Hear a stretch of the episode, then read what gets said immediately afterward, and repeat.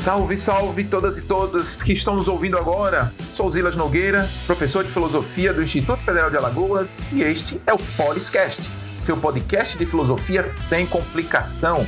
Podcast que vai explicar sem complicar. Como vocês já perceberam, esse podcast vai ser voltado para aqueles e aquelas jovens que pensam que a filosofia é uma coisa muito complicada, difícil ou mesmo chata. Nós vamos tentar mostrar que a filosofia e todos os seus campos de conhecimento, de reflexão, como ética, estética, lógica, ontologia, etc., não são destinados apenas a especialistas, filósofos profissionais, Vamos tentar mostrar para vocês que a filosofia como um todo, ela não só pode como deve ser acessível a qualquer um, qualquer um que tenha vontade, coragem para querer buscá-la. Sendo assim, tentaremos trazer a filosofia de forma direta e descomplicada, mas sem querer reduzir o conhecimento filosófico ao nível da superficialidade, ao nível que possa parecer um conhecimento vazio, infantil, nada disso. Aqui as discussões filosóficas são destinadas a você que está cursando ensino médio,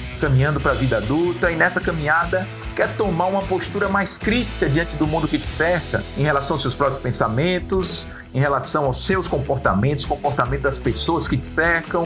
E se você se enquadra nesse perfil, tem disposição e valentia para seguir nessa viagem, Seja muito bem-vinda, seja muito bem-vindo a bordo. Prepare-se, vamos partir em instantes.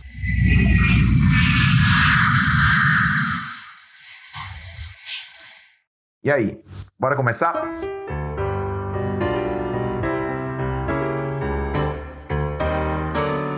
Como não poderia ser diferente, nesse primeiro episódio do Poliscast, vamos tentar responder sem enrolação o que é filosofia. Pois bem, vamos lá. A filosofia é o estudo das várias formas de conhecimento, percepção, imaginação, memória, linguagem, dos vários tipos de atividade interiores e comportamentos externos dos seres humanos, como expressões. Para, para, para, para. Que é isso? O professor não disse que ia ser fácil, mas tem que ser fácil. Volta isso aí.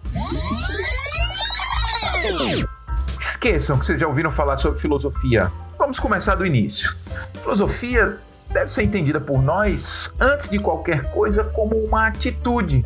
Sim, uma atitude em que as pessoas decidem tomar diante da vida, da realidade que as cercam, seus próprios pensamentos. Mas como assim? Que atitude? É a atitude própria da filosofia. A atitude em que a pessoa decide desconfiar, duvidar, questionar o mundo que ela vive. Explico. Nós nascemos em uma determinada sociedade. Na medida que somos educados, assimilamos, absorvemos uma série de ideias, valores, normas sociais, comportamentos que servem de referência para a nossa vida, para nossas ações, nossas relações, etc. A questão é, quase sempre aprendemos todos esses valores, ideias, comportamentos, etc., sem nunca parar para pensar sobre eles.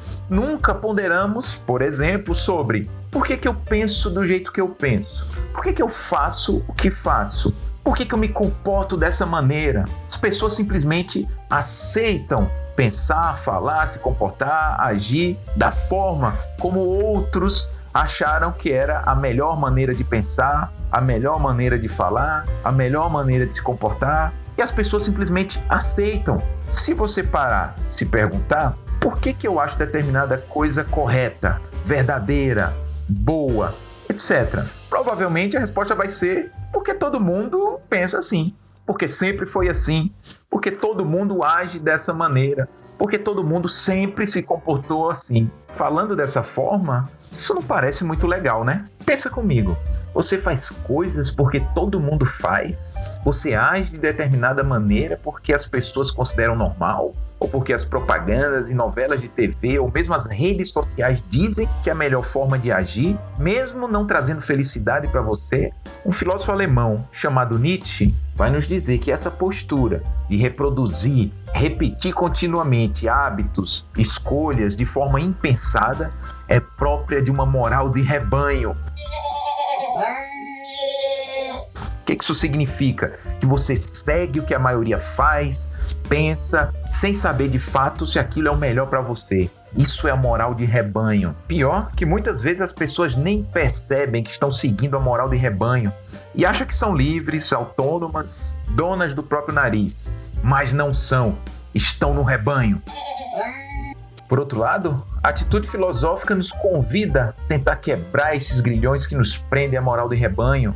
E você pode se libertar, todos podem se libertar, mas é preciso não aceitar nada, absolutamente nada, como sendo verdadeiro, óbvio, natural, certo, sem antes refletir criticamente sobre a realidade que está diante de você. Ou seja, quando você se depara com um fato, um comportamento, uma ideia que todo mundo diz que é bom, que é certo, que é verdadeiro, que é natural, ao invés de aceitar imediatamente, você deve colocar esse fato, comportamento, ideia sob exame. É necessário avaliar detalhadamente para só então julgar.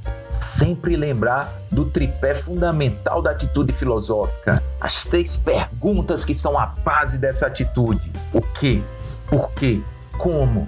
Se tivermos isso em mente e nunca esquecermos dessas perguntas, dificilmente seremos presos na moral do rebanho.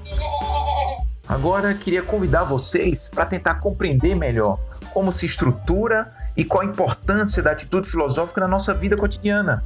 E vamos fazer isso por meio de um exemplo simples, mas que pode ser muito pedagógico para nós. Vocês sabem o que são fake news, né? Basicamente, são informações ou notícias falsas que são disseminadas principalmente nas redes sociais. E as fake news têm o objetivo de manipular a opinião pública, de influenciar no comportamento dos indivíduos. Pois bem, quando a maior parte das pessoas recebe uma fake news, infelizmente elas imediatamente consideram aquilo como verdade e logo em seguida repassam para outras pessoas. Por isso as fake news causam tão mal à sociedade. Mas, para não sermos manipulados, para não fazermos parte do rebanho, devemos, antes de tudo, duvidar, desconfiar e colocar aquele fato sob exame racional. Devemos avaliar racionalmente. Diante de uma notícia estranha, você tem que lembrar das três perguntas que são a base da atitude filosófica: o que, por quê, como? E só então, depois de uma reflexão crítica, você pode repassar a informação. Viu como uma mudança de atitude pode fazer toda a diferença para nos tornarmos pessoas melhores? Agora, vamos lembrar que a realidade ela não se revela imediatamente aos nossos sentidos nem à nossa razão. Assim, nós precisamos da ciência, da filosofia, especialmente, para retirar o véu que nos impede de ver a realidade como ela efetivamente é. E ao retirar esse véu, poderemos encontrar a essência dos fatos, das ideias, dos comportamentos, dos valores que estão diante de nós. Nesse sentido, a filosofia nos ajuda a buscar a verdade mais profunda das coisas em um mundo que só nos revela a superficialidade ilusória do real. Ou seja, a realidade em que vivemos produz constantemente formas de esconder a verdade. E a filosofia é como uma lanterna que joga luz sobre essas partes escuras do real. Mas, para usarmos essa lanterna, é preciso tomarmos uma decisão, fazermos uma escolha a escolha de assumir uma nova postura diante da vida e, ao fazer isso, ter coragem para quebrar os grilhões que nos prendem à moral de rebanho. E isso, meu caro ouvinte, minha cara ouvinte, só você pode fazer. E aí, pessoal, vocês estão gostando? Antes da gente encerrar, gostaria de trazer a leitura da semana.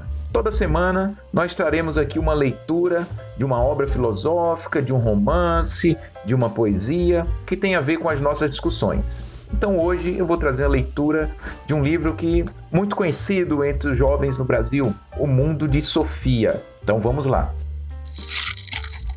Cá estamos nós de novo. Como você sabe, esse pequeno curso de filosofia virá em pequenas doses. Aqui vão mais algumas considerações iniciais. Eu já disse que a única coisa de que necessitamos para ser filósofos é a capacidade de nos admirarmos com as coisas? Se não, Digo agora, a única coisa de que precisamos para ser filósofos é a capacidade de nos admirarmos com as coisas. Qualquer criança pequena tem essa capacidade. É só do que elas precisam. Para as crianças, o mundo e tudo mais que existe aqui é algo novo, que causa estranhamento. Não funciona assim com os adultos. A maioria considera o mundo uma coisa banal. E é exatamente aí que entram os filósofos. Um filósofo jamais se acostuma com o mundo. Para ele ou para ela, o mundo continua a ser surpreendente. Sim, um lugar repleto de enigmas e mistérios. Filósofos e crianças têm esse ponto em comum.